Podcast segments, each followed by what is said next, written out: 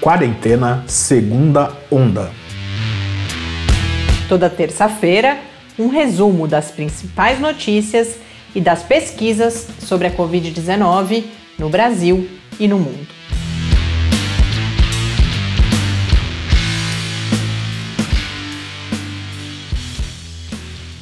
Segunda Onda, semana 27. Olá! Começamos agora nosso 27º encontro nesta segunda onda de quarentena.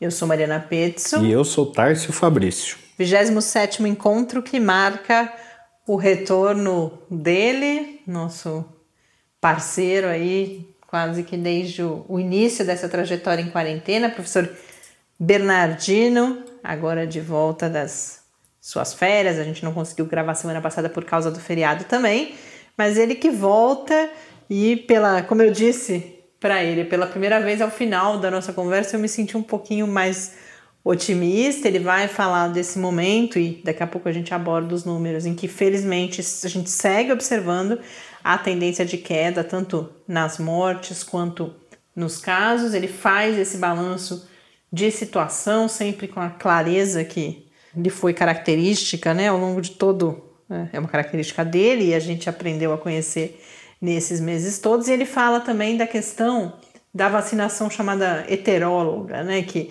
a gente, pelo menos aqui no estado de São Paulo, imagino que em alguns outros lugares a gente tem tido problema com atraso de segundas doses e aí a autorização para vacinação com uma vacina que não é a da primeira dose, isso tem gerado alguma dúvida nas pessoas, receio, e a gente conversa também com ele sobre isso. Para além disso, eu diria que esse é o episódio um pouco do eu avisei. Brincadeiras à parte, a gente volta a falar das doses de reforço. E por que, que eu brinco com eu avisei? Na verdade, porque hum, de umas semanas para cá, vocês, quem acompanha, sabe que eu tenho tido uma posição bastante firme, que não é uma posição minha, não é uma questão de opinião, mas é, pesquisando, eu vinha vendo muitos especialistas colocando ressalvas a aplicação da terceira dose, sobretudo não por uma questão de ah, faz mal, faz bem, é necessária ou não é necessária, é claro que tudo isso está é, envolvido também, mas por uma questão de prioridade, porque a gente sabe que a gente segue num cenário de muita escassez, de muita desigualdade, e agora, qual não foi a minha surpresa nos últimos dias, ouvindo aí a, a, as principais, principalmente na televisão, a gente estava ouvindo aqui em casa, começa a aparecer esse discurso a partir, sobretudo, de um estudo que foi publicado no The Lancet, assinado principalmente por autoridades aí cientistas, mas é, vinculados à própria OMS e ao FDA, que é o, o órgão aí controlador, o equivalente de alguma forma à Anvisa nos Estados Unidos, colocando as suas ressalvas também em relação à dose de reforço da vacina. Mas o que, quando eu brinco, o que eu avisei é porque realmente é surpreendente. Já faz muito tempo que a gente vinha observando essa, essa reflexão de bastidores de olha, não é hora de terceira dose, essa não é a prioridade. Eu não via isso aparecer muito, pelo contrário, a gente viu um discurso muito forte na mídia brasileira de tem que vacinar, tem que vacinar, tem que vacinar. E agora, a hora que surge um estudo desse, parece que o, o discurso muda. Sempre importante repetir, eu ainda vou tratar, só isso aqui é só o preâmbulo. Sempre importante repetir que há grupos para os quais já há bastante evidência, embora esse artigo no The Lancet questione inclusive isso. Mas o que a gente está falando é esse discurso da terceira dose para a população como um todo e que tem vários problemas. Além dessa questão da prioridade, você é, mina a credibilidade de vacinas que seguem sendo muito efetivas, você obscurece outros fatores que têm nos impedido de controlar a pandemia como por exemplo a flexibilização de restrições, tudo isso. Então é um discurso muito mais complexo do que vinha aparecendo. Mas isso é assunto para daqui a pouco. Vamos primeiro hoje aos áudios, porque eles dão um pouco o clima dos números que eu trago logo em seguida.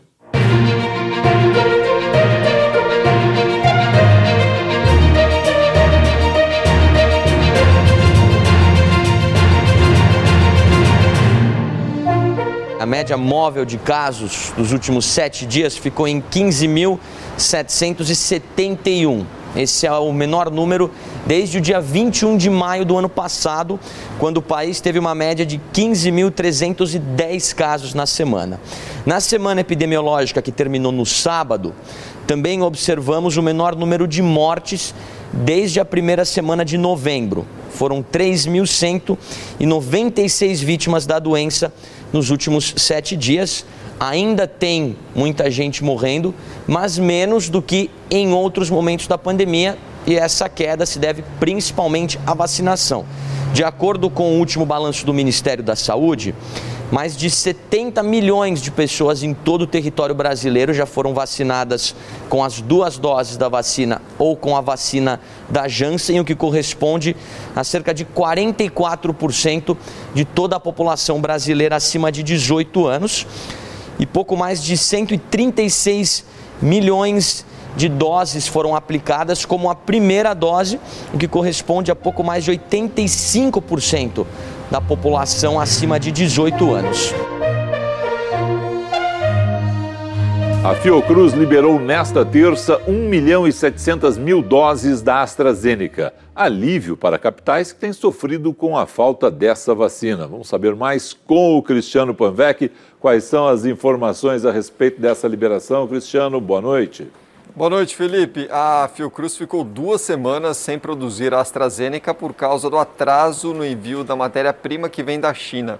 As doses liberadas hoje devem chegar a estados e municípios nos próximos dias, o que vai aliviar as regiões que têm falta da vacina para a segunda dose. São Paulo, por exemplo, está aplicando a vacina na Pfizer para quem está com a AstraZeneca atrasada.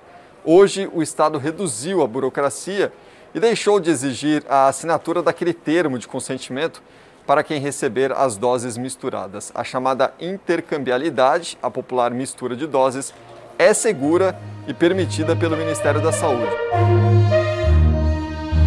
E a Justiça do Rio de Janeiro negou um pedido para barrar o chamado passaporte da vacina.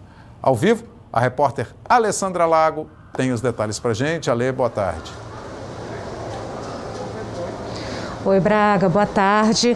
Então, o argumento usado na ação foi de que a exigência do comprovante violaria o direito individual de livre circulação. Mas a decisão do Tribunal de Justiça destacou que o Rio de Janeiro é considerado epicentro da variante Delta e que a exigência do comprovante de vacinação é eficaz como uma medida de controle de transmissão da Covid. Além disso, ressaltou que a medida traz benefícios sociais e comunitários para a população. O passaporte da vacina aqui na cidade do Rio passa a valer então a partir de amanhã para todos com mais de 18 anos. O comprovante de vacinação deve ser apresentado em locais como academias de ginástica, cinemas, pontos turísticos e espaços corporativos como feiras e convenções. As empresas podem exigir que seus funcionários é, apresentem a vacinação para voltar ao trabalho e, caso não apresentem, podem ser demitidos por justa causa? Você lembra quando o Ministério Público uh, já, acho que já há, muitos meses, ele, uh, enfim, uh, estabeleceu uma, uma orientação nesse sentido? Por quê? você tem o seu direito individual. Então, eu não quero me vacinar, é um direito individual meu não me vacinar. Mas, se você vive em sociedade, você tem um direito que é maior, que é o da coletividade. Se eu não me vacino, eu vou uh, uh, constituir um risco, porque vou ter mais, mais facilidade para adquirir o, o, a enfermidade. Então, eu vou trabalhar num ambiente e contaminar, onde eu me recuso a vacinar, e a coletividade tem o seu direito prejudicado porque eu estou exercendo um direito individual me parece que o direito e as decisões judiciais que já estão, estão sendo aí bem divulgadas, nós, no TST, não, não chegou ainda um recurso com este tema, mas eu tenho visto que há várias decisões de primeiro grau já prolatadas no sentido de que o direito da coletividade se sobrepõe ao direito individual. E se a, a, a, o empregado ele se recusa à vacinação, ele vai comprometer o meio ambiente de trabalho, que necessariamente deve ser, pelo empregador, de forma, produzido da forma mais saudável, promovido da forma mais saudável possível. Por isso que uh, uh, há uma justificativa né, que tem embasado decisões nesse sentido. Então, só para ficar claro, ministra, é, ele pode sim ser demitido por justa causa caso não tome vacina. Só para ficar no português mais claro, assim. É, eu não vou aqui lhe dizer, uh, sem olhar o caso concreto, sim ou não, uh, estou lhe dizendo que acho justificada a, a, a tese né, que vem sendo defendida em geral, daquele que não tem uma justificativa para se recusar a vacina, porque se ele tiver uma justificativa, uh, ele poderá ir para o trabalho remoto. Né? O empregador não vai despedir. Uh, então, eu estou dizendo, posso porque eu tenho uma doença que é incompatível, que pode gerar risco, mas a injustificada recusa uh, é que compromete o direito coletivo de saúde dos demais trabalhadores. Então, nesse sentido, parece que a justa causa ela foi né, aplicada com, com, com, esta preocupação, né? É uma decisão justificada. Programa de reforço vacinal apresentado por Israel com a aplicação de uma terceira dose da vacina anti-Covid provou ser eficaz na redução de casos graves. A constatação veio de especialistas mesmo após o número de novas infecções alcançarem níveis recordes. Autoridades agora começam a especular a possibilidade de uma quarta dose para a população. Os especialistas concordaram que, embora os casos diários permaneçam altos, a injeção de reforço evitou o aumento de casos graves de Covid que estava se formando em agosto. Agora, o país pretende se abrir para o turismo, ainda com restrições, a partir de 19 de setembro.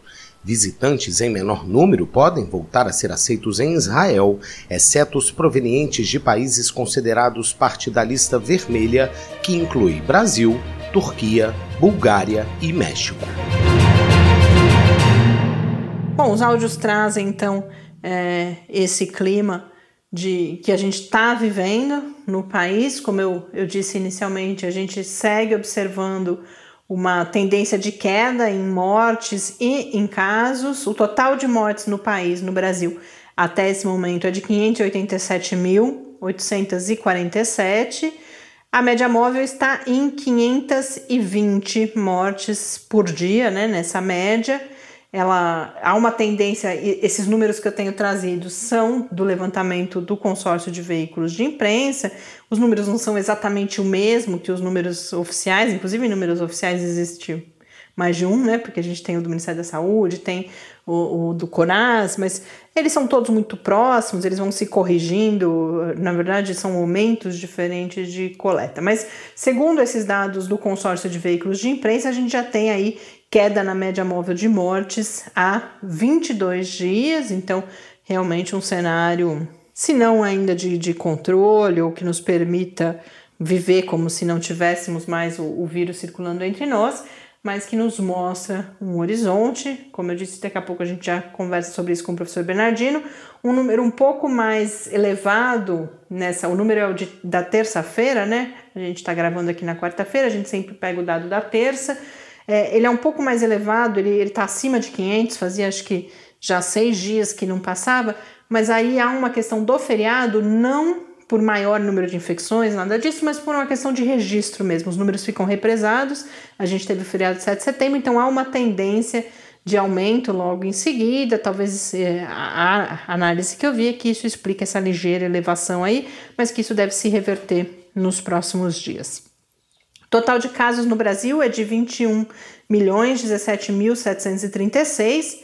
A média móvel também está em 15.165. E por que que geralmente eu não trago aqui a média móvel de casos? Mas é porque é a menor média móvel desde maio de 2020. Então, muito perto ainda do início da pandemia. Realmente a gente tem um cenário, não, não se confirma por enquanto aqui no Brasil, um cenário que se imaginava mais catastrófico diante da chegada da variante Delta. Uh, há aí algumas possíveis explicações para isso. Uma delas é o avanço da própria vacinação. O professor Bernardino vai falar um pouco que, que a própria gravidade da pandemia anterior pode estar segurando um pouco isso nesse momento, porque a gente tem mais pessoas que tiveram contato com o vírus, mas nada que justifique ainda a gente relaxar demais. Lembrando, para a gente ter uma dimensão do momento que a gente vive, como eu disse, a gente está numa média móvel de 15.165 casos por dia.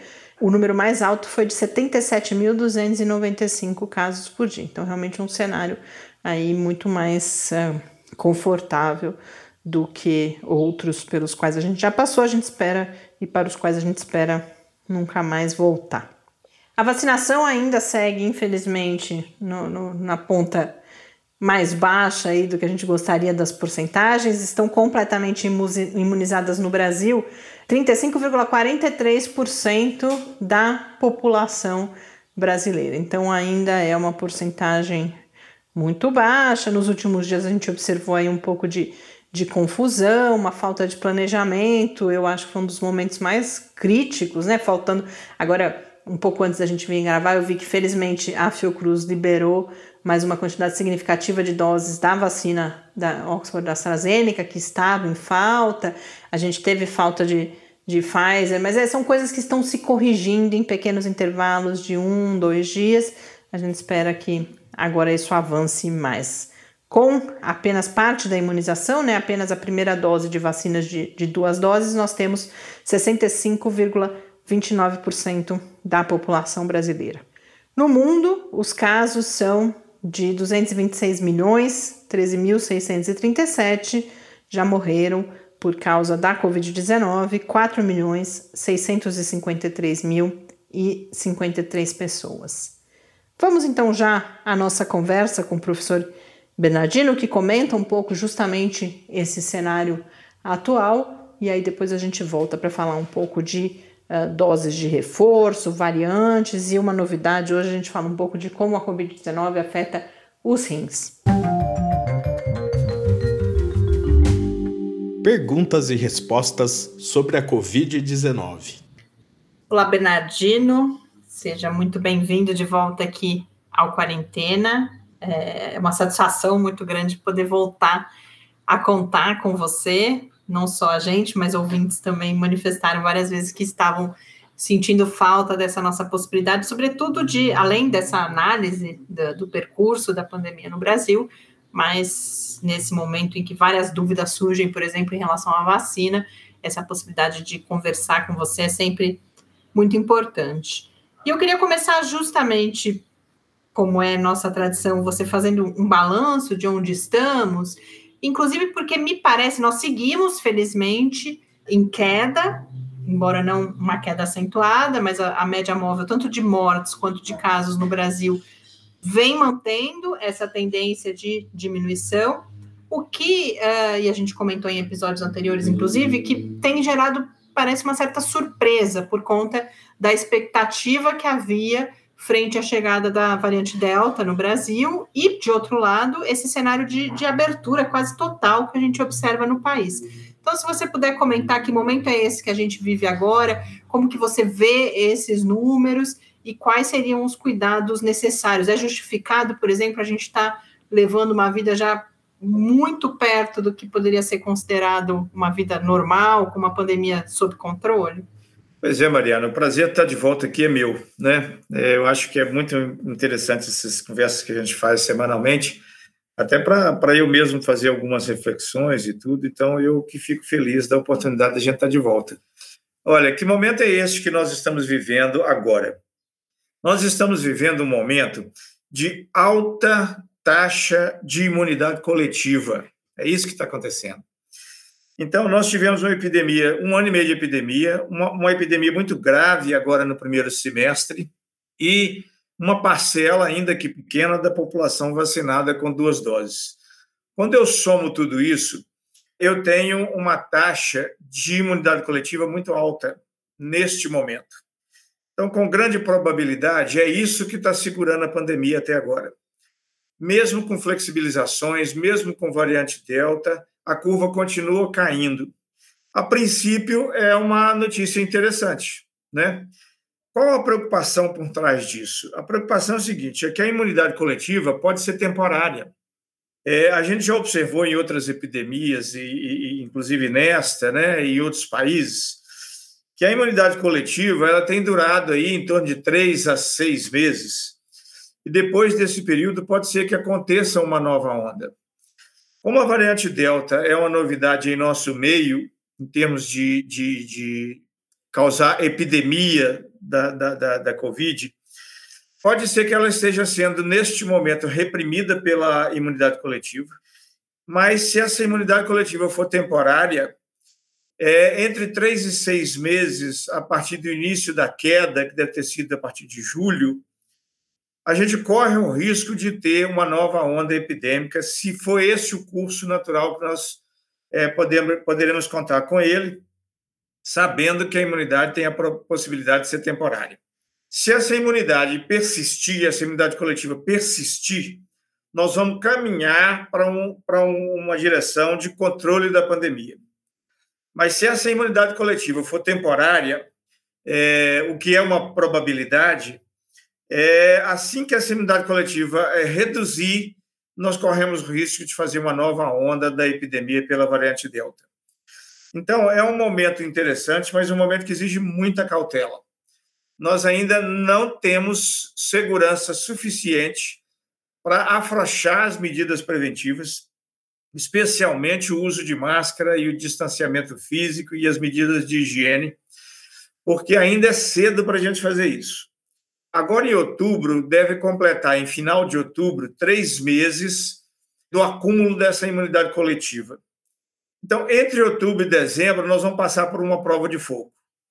Ou entre outubro e dezembro, essa epidemia corre o risco de voltar pela variante Delta, ou a imunidade coletiva vai persistir e vai segurar. Nós não temos ainda uma perspectiva de qual dos dois caminhos vai acontecer. Então, é o seguinte: é melhor a gente prevenir para o pior e esperar o melhor. Ou seja, não vamos contar com essa imunidade coletiva é, como uma questão definitiva. Então, este é o momento que nós estamos vivendo com a pandemia. É um momento bom, mas um momento que exige muita cautela, muita precaução, porque ele pode ser temporário, porque a variante Delta é uma ameaça concreta. Então, esse é o momento da pandemia que nós estamos vivendo agora. Bernardino, e isso posto, a gente sabe que as pessoas, é, não só, a gente tem uma parcela, principalmente entre ouvintes do, do quarentena, muitos depoimentos de que as pessoas seguem em casa, é, apesar de estarem muito cansadas, claro, inclusive aquelas que podem ficar em casa, né? Porque muitas já não podem mais por conta de retorno das atividades profissionais, por exemplo. Mas quem pode, a gente tem esses depoimentos de quem segue. De outro lado, a gente vê uma parcela realmente da população vivendo uma vida, inclusive com, com festa, coisa do tipo. Então, pensando um pouco nessas pessoas, inclusive, que, que estão cansadas, em algumas atividades que, que precisam ser retomadas. Esse momento, quando você coloca, bom, não é, estamos num momento um pouco mais positivo, mas não sabemos o futuro. Então, as medidas precisam continuar sendo seguidas, mas principalmente para as pessoas, claro, já vacinadas, com a imunidade, com a imunização, o processo de imunização completo, já é possível realizar algumas atividades mantendo esses cuidados de ventilação, de máscara, e, e, o que, que, a gente não pode fazer de jeito nenhum? Festa, por exemplo, a gente sabe que é uma coisa que não, não, seria justificada, me parece, nesse cenário de forma alguma. Então, se você puder comentar um pouquinho uh, em relação a isso, o que, que, já é possível a gente fazer nesse momento e o que não deveríamos fazer de forma alguma por esses riscos do momento, porque a gente está falando em queda, mas a gente segue aí com uma média móvel acima de 400 mortes uh, diárias, o que ainda é bastante alto, e além disso tem esse risco que você coloca de daqui a alguns meses a gente voltar a observar uma subida dos números aqui no Brasil. Pois é, há tempos atrás eu comentei o seguinte: quando a taxa de transmissão é muito alta, o vírus circula muito intensamente na comunidade, os protocolos de segurança perdem eficácia e efetividade. O contrário também acontece. Quando a, a circulação do vírus diminui na comunidade, é, os protocolos de segurança é, ganham efetividade. Nós estamos no momento agora em que os protocolos de segurança começam a ganhar alguma efetividade comparado com o que acontecia há alguns meses atrás, porque a, a transmissão de fato vem caindo ultimamente, ainda está alta, é o que você falou. 400 mortes por dia é muita coisa ainda, né? Então, por ela ainda estar muito alta, nós devemos insistir nas medidas preventivas de sempre. Mas à medida que a curva continuar caindo, se ela continuar caindo dessa forma, isso vai nos permitir é, confiar um pouco mais nos protocolos de, de segurança. Então, qual que é o protocolo de segurança que a gente não pode abrir mão ainda? Em definitivo, uso de máscara tem que usar de maneira correta, tem que ser PFF2 e N95 ou máscara de TNT três camadas. Isso nós não podemos abrir mão, nós não temos previsão de quando é nós vamos poder parar de usar máscara. Distanciamento físico de no mínimo dois metros, é, frequentar só locais ventilados e não aglomerados, isso ainda nós não podemos abrir mão disso. Agora, o que, que é que definitivamente não dá para fazer? A aglomeração. Não dá para fazer isso ainda reuniões familiares, festas, barzinhos, ainda não dá. Ainda é uma fase muito arriscada para fazer isso, porque nós estamos plantando a variante Delta. A variante Delta está crescendo. Se ela vai germinar ou não, vai depender da nossa imunidade coletiva. Se essa imunidade coletiva persistir, mesmo que a gente plante a variante Delta, pode ser que ela não germine. Agora, nós estamos plantando muito a variante Delta. Nós estamos flexibilizando demais, nós estamos afrouxando demais, nós estamos plantando muito a variante Delta. Se a nossa imunidade coletiva é, é, começar a, a diminuir, a fracassar nos próximos meses, esse plantio que nós fizemos pode germinar muita coisa. Então a gente tem que ter isso em mente, essa metáfora em mente, né? Então, é, definitivamente não dá para fazer aglomeração, não dá para ficar indo para festa, fazendo barzinho, reuniões, ainda não dá. É, não dá para deixar de usar máscara, não dá para manter distanciamento físico ainda, não dá para flexibilizar medidas de higiene. Se você me perguntar assim, ah, está na hora de um lockdown, eu diria até que dá para abrir mão disso. Eu acho que dá para a gente ter outras medidas, mas aquelas medidas de vigilância epidemiológica ainda precisam ser intensificadas rastreamento, testagem em massa, isso ainda precisa ser intensificado. Uso de máscara precisa ser radicalizado, distanciamento físico. É, é, porque é o que eu falei, nós estamos semeando muito a variante Delta, mas a terra ainda não está fértil, porque a nossa imunidade coletiva está segurando. Se num determinado momento essa terra ficar fértil, porque a nossa imunidade coletiva já reduziu, aí nós corremos um risco dessa variante Delta voltar a fazer uma nova onda com grandes problemas. É, a nossa imunidade pela vacina ainda está muito baixa. A nossa cobertura vacinal está aí variando entre 30% e 35%, a depender do lugar.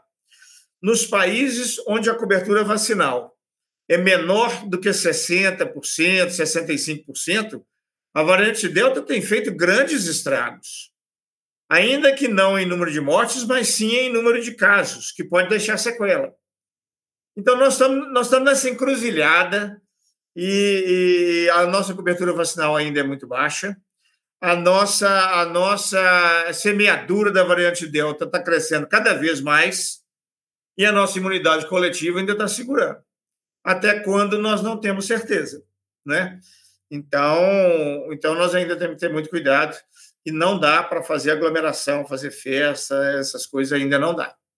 Muito, muito boa essa metáfora mesmo do terreno, Bernardino, porque ela ilumina uma outra questão que a gente sempre falou e acho que agora mais do que nunca é importante, que é essa responsabilidade coletiva, né? O cuidado com o outro, que mesmo a pessoa é, estando protegida ou relativamente protegida nesse momento, o que a gente precisa evitar é de semear esse terreno, porque a qualquer momento, e a gente não tem essa resposta, ele pode se tornar fértil e aí vai ser tarde demais para a gente mudar a direção dessa história. Bernardino, um outro ponto que eu não queria deixar de abordar, porque a gente sabe que há muita dúvida nesse momento, por conta de, de, de, de mudança aí de, de protocolos, algumas incertezas, um pouco de desinformação também, em relação à vacinação chamada vacinação heteróloga, né? A vacinação com duas vacinas de tipos diferentes, porque a gente tem tanto um início de processo de reforço em, em, alguns grupos populacionais, principalmente as pessoas mais idosas e algumas condições de, de pessoas com, com problemas ali, imunossuprimidas, E também já na segunda dose, a gente, particularmente aqui no estado de São Paulo, mas isso já vem acontecendo em outros estados também, a gente acabou de ter o um anúncio agora que, diante, por exemplo, de uma escassez da vacina da AstraZeneca, uma autorização para que a segunda dose seja dada com a vacina da Pfizer. Como que as pessoas podem se sentir em relação a isso? Já é importante continuar seguindo as orientações para vacinação a partir dessa mudança? Há algum motivo para insegurança? O que, que a gente já sabe, inclusive, sobre uh, segurança e efetividade dessa vacinação com dois tipos diferentes de vacina? É, do ponto de vista científico, o que, que nós temos hoje? É, poucos estudos, e mesmo assim baseados em dados de laboratório apenas, a respeito da eficácia, da efetividade ou do efeito da vacinação heteróloga. Ou seja, o que, que nós temos hoje de concreto? Os poucos estudos que foram feitos, eles testaram a vacina Pfizer ou Moderna como segunda dose em quem tomou a AstraZeneca na primeira. Então é o seguinte, o que, que os estudos mostraram? Quem tomou a AstraZeneca como primeira dose e tomou a Pfizer ou Moderna como segunda dose entre 9 e 12 semanas depois, teve uma produção de anticorpos e de células de defesa muito mais alta do que se tivesse tomado as duas doses com a AstraZeneca. Isso é um achado laboratorial muito interessante, porque é um indicador de que pode ser que essa vacinação heteróloga aumente a proteção individual contra a Covid-19. Agora, precisa saber se esse achado laboratorial de crescimento de anticorpos e crescimento de células se repercute efetivamente em proteção contra a doença clínica. Isso nós ainda não sabemos. Mas já é uma boa notícia com essa vacinação heteróloga saber que produz mais anticorpos e mais células. Se isso é garantia de proteção efetiva contra ficar doente, nós não temos certeza. Com grande probabilidade, vai ser um aumento da efetividade, ou pelo menos manter a mesma efetividade em termos de evitar a doença grave e morte. Então, o que, é que nós temos hoje? Nós não temos evidência científica robusta o suficiente para indicar vacinação heteróloga sistemática na população. Mas nós já temos alguns estudos indicando que o perfil de efeitos colaterais é relativamente pequeno, então parece que a segurança não é um grande problema, e parece que pode ser até benéfico fazer isso. Mas tudo isso é baseado em estudos pequenos, não estudos de grande evidência científica. Eu acho que isso já é suficiente e a experiência que a gente já tem com as vacinas para que as pessoas possam tomar a, a, segunda dose da Pfizer, tendo tomado a primeira de AstraZeneca, é, sem maiores preocupações. Mas nós não sabemos efetivamente ainda o quanto isso vai ser realmente mais benéfico do que já está sendo com duas doses de AstraZeneca, é, ou quanto isso poderá colaborar para o combate à pandemia melhor do que já está acontecendo com duas doses de AstraZeneca. Então, é, é, eu aconselharia as pessoas que estão nesse programa de vacinação heteróloga que não ficassem preocupadas, que tomassem a vacina, mas que também não criassem super expectativas. Oba, vou fazer essa segunda dose com a Pfizer porque isso vai melhorar muito a minha proteção. Não, não, não temos certeza disso, né? Mas também já temos dados é, que apontam para é, é, não, não maiores problemas de segurança em relação a isso. Mas as evidências científicas são muito limitadas em relação a isso. É, quando é que a gente recomenda fazer isso? Só quando você tem algum problema com o planejamento da vacinação, que eu acho que foi acontecer no estado de São Paulo, ou quando você tem uma escassez de vacina e precisa fazer em curto prazo uma alta cobertura com duas doses. Então, nesse caso, a gente aceita fazer vacinação heteróloga, ainda que os estudos científicos não sejam suficientemente robustos para dizer o que, que significa isso em termos de eficácia individual de vacina e de efetividade da vacinação na população. Né? Agora, não temos nenhum estudo até agora mostrando que isso possa ser uma coisa ruim. Os poucos estudos que existem, ainda que eles não sejam de alta evidência científica, eles apontam para que isso não é uma coisa ruim. Né? Então, eu acho que a gente deveria sim avançar nisso, né? é, é, e continuar os estudos para entender um pouco melhor, é, porque efeito de que isso possa fazer males, ainda não temos nada que mostre isso. Alguns estudos mostrando que isso pode fazer bem existem. Então, a tendência é que isso não faça mal, ainda que possa não fazer um grande bem diferente daquele que a gente já conhece com a vacinação homóloga. Então, assim, é, é, é, nós ainda temos muito que estudar a respeito disso, mas até agora, o pouco que temos nos autoriza a recomendar não maiores preocupações com o fato da gente fazer vacinação heteróloga. Ou seja, as orientações continuam basicamente as mesmas, para as pessoas seguirem o que indica a autoridade sanitária e não acharem que são super-heróis após a vacinação e que estão imunes, portanto, continuar seguindo todas as recomendações aí com uso de máscara, distanciamento físico, ambientes ventilados e todos os outros, a higienização das mãos, como a gente vem falando já há tanto tempo, né, Bernardino? Bernardino, muito obrigada, muito bom, como eu disse, poder voltar a contar com essa sua clareza diante de tantas dúvidas que surgem nesse momento. A gente volta a conversar na semana que vem. Grande abraço, Mariana. Você e nossos ouvintes, e eu espero que cada vez mais daqui para frente possa trazer notícias melhores a, a respeito do futuro da pandemia.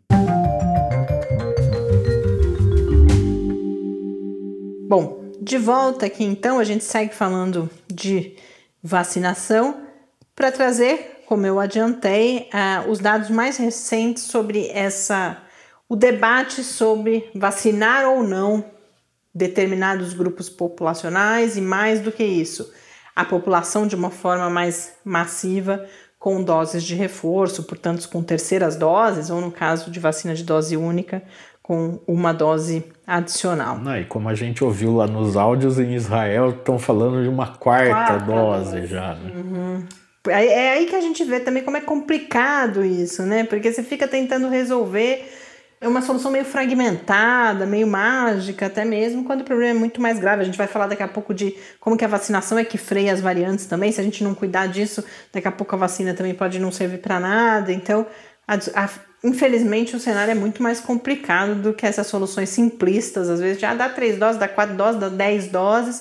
E esse estudo do The Lancet, que foi o que mudou um pouco o cenário nos últimos dias, mudou não em termos de novidade do estudo, porque o estudo ele é meio que uma compilação de evidências que já tinham sido colhidas. É uma espécie de revisão da literatura, mas por causa de quem são os seus autores, acabou tendo um impacto e mudou um pouco o debate público. Esse estudo não só vai mostrar que a gente não tem evidência suficiente ainda de que essa terceira dose é necessária, muito pelo contrário, mas o estudo vai falar inclusive em riscos, porque a gente tem, embora as vacinas sejam extremamente seguras, todas elas que estão sendo aplicadas, toda vacina tem possíveis efeitos adversos, felizmente são eventos bastante raros, mas que se você segue aplicando vacina, você vai aumentando. É, então você precisa fazer esse cálculo de custo-benefício e eles fazem inclusive essa ressalva. Mas esse estudo, então, que foi publicado no The Lancet, vai dizer, vai concluir fundamentalmente que a eficácia, a média de eficácia das vacinas que estão sendo aplicadas nesse momento, é, ela é tão alta, não só a eficácia, mas a efetividade, que é como elas funcionam no mundo real, que torna a dose de reforço nesse momento inapropriada. E eles vão, inclusive, e essa eficácia que eles estão falando é sobretudo para as formas graves da doença, que aí todas as vacinas seguem com porcentagens muito elevadas. E cada vez mais começa a aparecer a fala de que o objetivo primeiro da vacinação é conter as formas mais graves das doenças. E, e isso as vacinas contra a Covid-19 que a gente tem disponíveis estão fazendo e estão fazendo muito bem. E eles vão, inclusive, ponderar, mesmo para esses grupos populacionais que a gente tem uh, colocado como alvo dessas campanhas de revacinação. Aqui no Brasil, a gente já tem a população mais idosa, imunossuprimidos recebendo a terceira dose. A ponderação que esses especialistas fazem é que quem não reagiu na primeira e na segunda por problemas no seu sistema imune, por várias razões, seja pela idade, seja por outras condições, Será que vai ter uma resposta tão diferente com uma terceira ou com uma. E será que a gente não vai chegar na décima dose, né? Como a gente falava aqui de Israel? Eles falam também que ainda não há é, evidência robusta sobre vacinação, justamente é, heteróloga, se ah, vacina com a mesma vacina, vacina com outra vacina. Então são observações que a gente já vinha trazendo aqui nas últimas semanas, não porque a gente acha, não porque a gente é, inventou, pesquisou, mas porque vários especialistas já vinham levantando e que agora esse grupo que assina esse artigo no The Lancet diz com bastante contundência e acabou, parece que, gerando aí mais barulho, sendo mais ouvido. Porque, como eu disse, eles vão falar também de riscos. Antes, uma observação que eles fazem questão de frisar também é que, os, apesar das vacinas não impedirem totalmente a transmissão, a gente, ela previne muito mais da forma grave da doença do que da infecção em si. Os dados mostram que os principais transmissores são as pessoas não vacinadas. Então, tudo isso aponta que, que o, o, risco que a gente está correndo, e, e, outros textos que eu vou comentar aqui hoje falam sobre isso, é com a população não vacinada e não com quem está vacinado com uma, duas doses e que acaba eventualmente sofrendo nova infecção. Mas além disso, eles vão falar, como eu disse, de, de como você potencializa eventuais riscos quando você começa a dar mais doses e aí, portanto, a conclusão, eu vou ler, é uma tradução minha, uma tradução livre, esse texto foi publicado originalmente em inglês, mas eu optei por citar aqui porque é muito contundente um parágrafo que eles colocam como conclusão lá, que é que as vacinas disponíveis são seguras, efetivas e salvam vidas. O estoque limitado dessas vacinas salvará o máximo de vidas se elas forem disponibilizadas para quem está em risco significativo de doença grave e ainda não recebeu nenhuma vacina. Mesmo que algum ganho possa ser obtido da dose de reforço, esse ganho não será maior que os benefícios de prover a proteção inicial aos não vacinados. Se as vacinas forem entregues onde possam fazer o maior bem, elas podem acelerar o fim da pandemia ao inibirem a evolução de novas variantes. Então, acho que isso meio. E, porém, eu ia falar isso meio que bota um ponto final nessa história, pero não útil, porque eles mesmos fazem a ressalva. Tudo pode mudar. Uhum. O que está se dizendo é que não existe evidência até esse momento, e diante disso, inclusive, diante do cenário de escassez, a prioridade nesse momento deve ser outra. Mas é claro que daqui a pouco a gente pode ter informação mais robusta de que, olha, não, a população com uma certa idade mesmo tem que ser revacinada já. Se bem que nunca isso será mais importante do que seguir vacinando, porque, inclusive, uma outra notícia importante que a gente teve nos últimos dias foi um, um manifesto da COVAX, que é aquela iniciativa capitaneada ali pela Organização Mundial da Saúde, que buscava a distribuição com equidade das vacinas ela anunciou no manifesto que não conseguirá distribuir os 2 bilhões de doses previstos para 2021, já reduziu esse horizonte para 1,4 bilhão de doses e com uma declaração muito enfática de que a atual distribuição global de vacinas é inaceitável.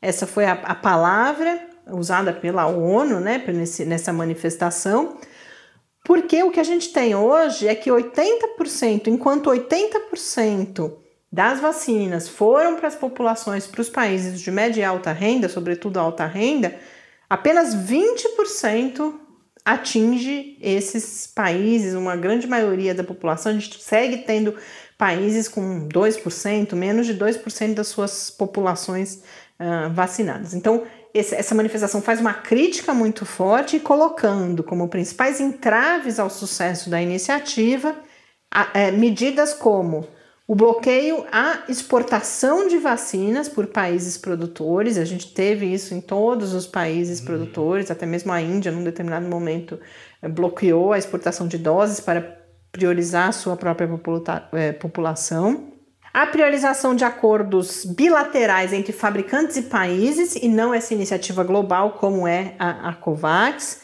desafios encontrados pelos fabricantes no aumento da sua produção e também entraves à regulação. Então faz ali, é, essa, esse documento faz um chamamento a que esses entraves possam e que os países mais ricos, inclusive que têm doses excedentes, e aí isso se junta a toda a discussão sobre as doses de reforço, que não destinem essas doses ao reforço e sim que doem a COVAX e outras iniciativas que possam promover essa distribuição mais equitativa. E tudo isso, inclusive, considerando um cenário, e aí tem outros dois textos, inclusive hoje boa parte dos textos, nas últimas semanas a gente estava meio atrapalhado na nossa rotina aqui. Teve textos que eu mencionei acabei depois nem compartilhando no Twitter, mas a gente fica, claro, sempre à disposição no e-mail, em podcastquarentena.gmail.com. Então, se eu mencionar algum assunto aqui depois e não publicar, vocês escrevam, peçam essas referências para a gente, que tudo está guardado, mesmo quando a gente não publica. Mas as de hoje eu consegui me organizar melhor. A boa parte dos textos que eu vou abordar aqui hoje já estão compartilhados lá no Twitter em Quarentena Cast. Mas tem dois que eu selecionei que vão dizer é, o mesmo assunto, só que eles são um é mais simples de compreender, o outro é mais detalhado, que vão falar que não são, e, e, e, eu trago isso aqui porque eu percebo, é uma espécie de antecipação, a gente já fez isso algumas outras vezes. Muitas vezes a gente detecta em outros países algumas campanhas de desinformação e logo depois elas chegam ao Brasil. Então, isso está acontecendo nos Estados Unidos agora. Está se falando muito que, até porque houve uma, um anúncio de, de endurecimento das regras, né, para quem não se vacina tal. E aí a reação que acontece lá é de não, mas as vacinas é que estão fazendo pressão seletiva para surgir novas variantes. E aí, para desfazer isso, aparecem alguns textos, e dois deles eu selecionei aqui. Um foi publicado na própria Science, o outro em The Conversation eles vão mostrar que não são as vacinas, não é a pressão seletiva que as vacinas exercem sobre o, o vírus, que não, não é essa pressão que está levando ao surgimento de novas variantes. Para vocês terem uma ideia, uma das teorias da conspiração que surge é que a Delta surgiu por conta da pressão seletiva de vacina. Mas Delta foi identificada pela primeira vez em outubro do ano passado na Índia. Então não tinha, nem, ninguém tinha sido vacinado no mundo talvez nos estudos clínicos já, né? Mas a gente não tinha começado a campanha de, de vacinação. Então eles vão mostrar isso. E aí o que é muito interessante desses dois textos, e nesse sentido o da The Conversation é um pouco mais fácil de compreender, mas o que está publicado na Science, na coluna In the Pipeline, que é uma coluna do Derek Lowe, que vai falar sobre indústria farmacêutica, sobretudo sobre testes para aprovação de medicamentos, eles vão detalhar, eles não só não é só uma afirmação de não são as vacinas, e sim é a transmissão descontrolada que está levando ao surgimento de novas variantes. Eles vão dizer por quê. Isso explicando o processo de surgimento de novas variantes. Então, o vírus, ele precisa de, na hora que ele vai se replicar, ele algumas vezes e com uma certa frequência ocorre um, um erro nessa replicação e surgem aí variantes. Essas variantes, na grande maior, na maior parte das vezes, não têm importância. Então, eles vão construir a imagem do funil, inclusive. Você precisa que não só surja uma tenha tanta replicação, até surgir uma variante, várias dessas variações ali não serão importantes, uma é, e aí ela precisa sair desse indivíduo, infectar outro indivíduo e vencer as variantes já existentes. Então é, é todo um processo que é, é muito improvável e que só acontece porque a gente tem essa replicação desenfreada, a gente tem muita transmissão, portanto, muito vírus sendo gerado, e quem contém essa replicação é, além das outras medidas, claro, do distanciamento, da máscara, é a vacina. E que, portanto, é, a, a vacina protege muito mais da ocorrência de novas variantes do que pode vir a exercer uma pressão seletiva. Não é que medicamentos e vacinas, inclusive, não exerçam, mas isso em outro cenário, quando a principal variável é essa. O que a gente tem como principal variável nesse momento é. Alta é, taxa de transmissão, né? E muita gente é vulnerável, muita gente é. não vacinada. Então, para o vírus é muito mais interessante, por exemplo, não que ele decida isso, né? Mas no próprio processo evolutivo, é, ser mais transmissível, para chegar nesse mundo de gente que não está protegida ainda, do que favorecer mutações que, por exemplo, tenham evasão às vacinas. Então, são dois textos muito esclarecedores e que vão, mais uma vez, nos alertar da importância de vacinar. E aí tem um outro texto que, que eu separei, que na verdade é o estudo, mas a gente teve algumas matérias publicadas aqui no Brasil já é um estudo publicado na Science, inclusive com a participação de pesquisadores brasileiros que eu vou buscar entrevistar porque é um tema muito interessante, é o resultado do monitoramento genético da pandemia na África depois de um ano de pandemia.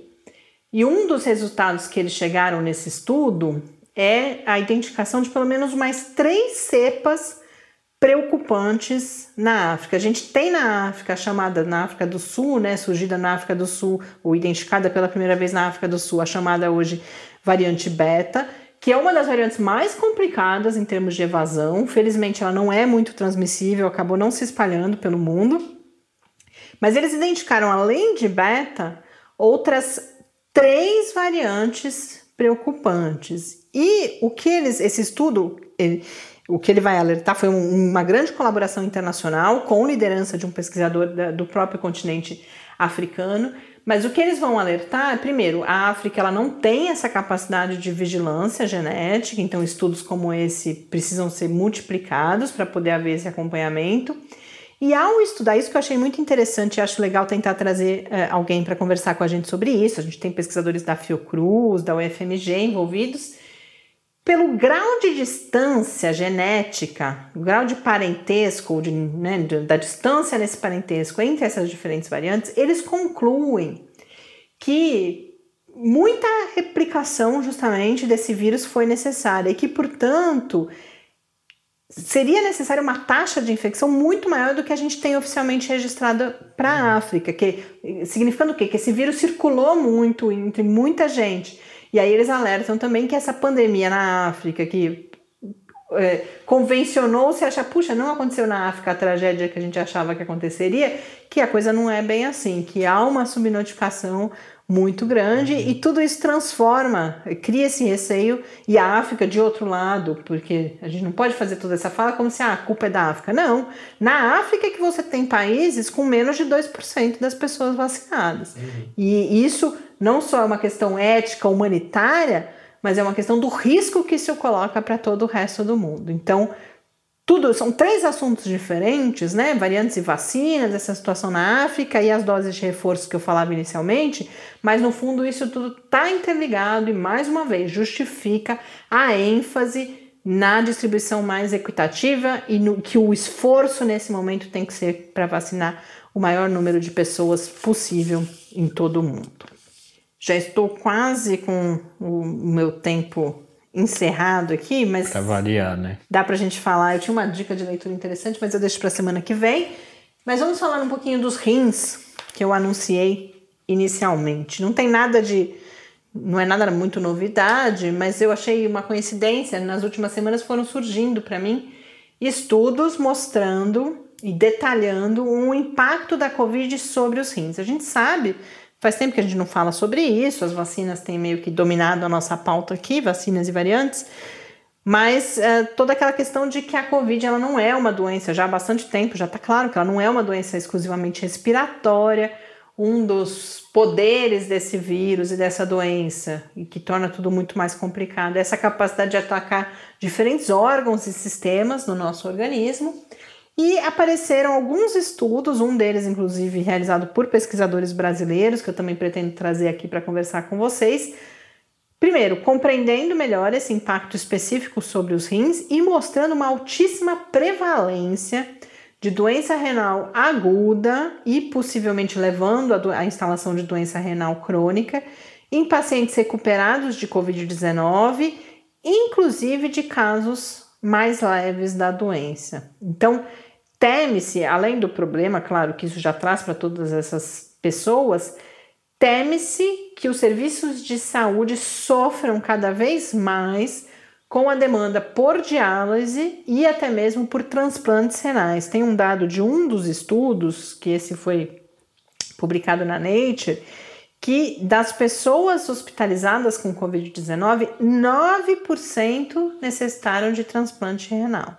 Ah, os as porcentagens de, de doença é, renal, lesão renal aguda é muito, são muito mais altas. Inclusive, tem um, um, estudo dos Estados Unidos, que foi um dos que recebeu maior atenção, que mostra que, mesmo considerando os casos leves e moderados, o risco de lesão renal aguda em pacientes com Covid-19 ou que se recuperaram da Covid-19 é 23% mais alto do que daqueles pacientes que não tiveram Covid. Então, é mais uma dimensão da gravidade e, portanto, da necessidade de, de prevenção e dos custos que tudo isso pode ter. Custos que eu estou falando não são só custos financeiros, mas em termos de vida, de qualidade de vida e de impacto sobre esses sistemas de saúde em todo mundo. Que, e aí a pandemia vai acabar, ou a gente vai ter a impressão que a pandemia acabou, mas esses sistemas de saúde vão continuar lidando com esses pacientes que passaram a ter a sua saúde é, debilitada e demandando, inclusive, procedimentos de alta complexidade por conta é, das sequelas da Covid-19. E aí, re, repetindo, estamos falando inclusive de casos leves,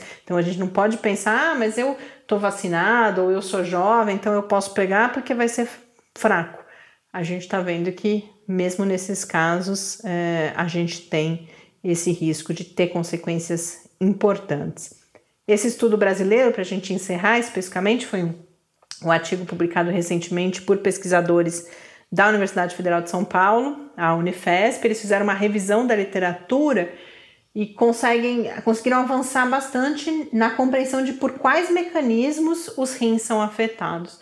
E esses mecanismos eles são múltiplos, eles vão desde o papel que a chamada ECA2 tem, né, a, ou ACE, ou a gente tem visto ACE, ACE também, muito importante na Covid-19, é um mecanismo pelo qual é uma enzima e através dela que o vírus entra nas nossas células, mas essa enzima ela tem outras funções biológicas no nosso organismo, dentre elas várias relacionadas à regulação ali da função renal e aí essa interação com o vírus compromete essa função biológica. Mas além disso, a gente tem os efeitos secundários, a própria inflamação gera sobrecarga sobre os rins e outros mecanismos, e esse estudo então desses pesquisadores brasileiros contribuiu bastante para elucidar todos esses riscos. Então, além da informação, mais um alerta, mais um motivo para a gente seguir firme mais um pouquinho, se cuidando, Tá melhorando, a mensagem agora é de esperança, sem dúvida nenhuma, apesar de os cuidados seguirem necessários não só para evitar a infecção, mas para evitar a situação que o professor Bernardino alertou para a gente na nossa conversa. Mas a gente pode ter esperança, aguentar, vamos firmes mais um pouquinho, que daqui a pouco a gente sai, sai em segurança e com saúde dessa situação toda. Um grande abraço para vocês e até o nosso próximo encontro aqui em quarentena. Até a próxima semana. Se você puder, continue em casa, use máscara, tome a vacina. Se já tomou uma dose, tome a segunda dose. Não esqueça da segunda dose. Até mais. Quarentena é uma realização do Laboratório Aberto de Interatividade para a Disseminação do Conhecimento Científico e Tecnológico, o LAB da UFSCar, e do Centro de Desenvolvimento de Materiais Funcionais CDMF. E conta com o apoio da Fundação de Amparo à Pesquisa do Estado de São Paulo. Pauta, produção e apresentação: Mariana Pezzo e Tárcio Fabrício. Arte e design de Henrique Mateus. Desenvolvimento web: Eduardo Martins. Edição de áudio: Lucas Stefanuto.